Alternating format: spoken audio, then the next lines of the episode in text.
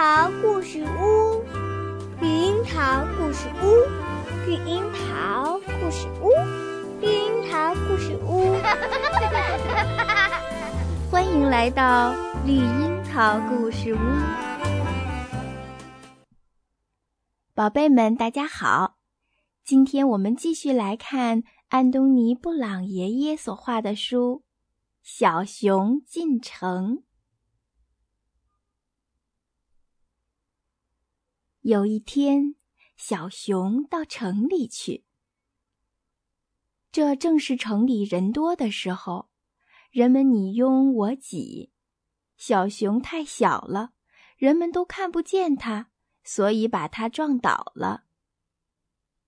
突然，小熊看见一双黄色的眼睛正盯着它，原来是一只小猫。那是什么？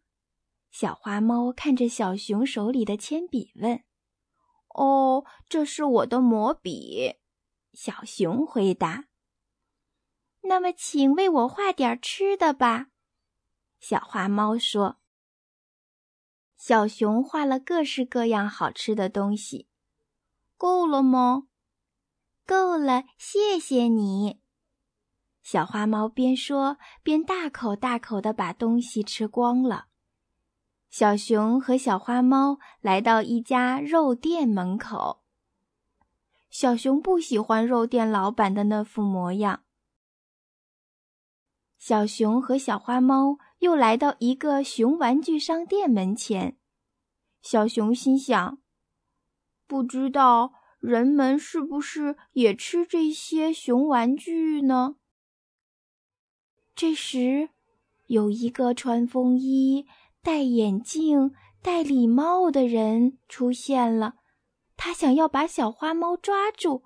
小花猫，小心啊！小花猫还是被抓住了，救命啊！小花猫被抓进一辆箱型车里，小熊在自己脚上画了一双溜冰鞋，赶紧追了上去。箱型车拐进了一个大门，停在院子里。司机把小花猫锁在一间小屋里。当守卫转过身去时，小熊跑到大楼的另一侧，给自己画了一架梯子。小熊又用笔画了一把锯子，把小屋窗子上的栏杆锯掉。小熊爬了进去。你来的真快，小花猫说：“这是什么地方啊？”我们也不知道啊。不过，你能把我们救出去吗？一头老牛回答道。小熊用铅笔在墙上画了画，说：“跟我来。”小熊打开画在墙上的门，动物们都跟着从这扇门走出了房子。可是小羊却不想跟他走。站住！守卫们从院子里跑过来，追赶逃走的动物。嗯，香蕉皮应该管用。小熊边说边画。追赶的人踩到了香蕉皮，哎呦哎呦，全都摔倒了。动物们跑上了街，可是还有一辆车在后面追赶。注意后边那，小熊！我看用图钉就行了。小熊说着，在地上画了些图钉。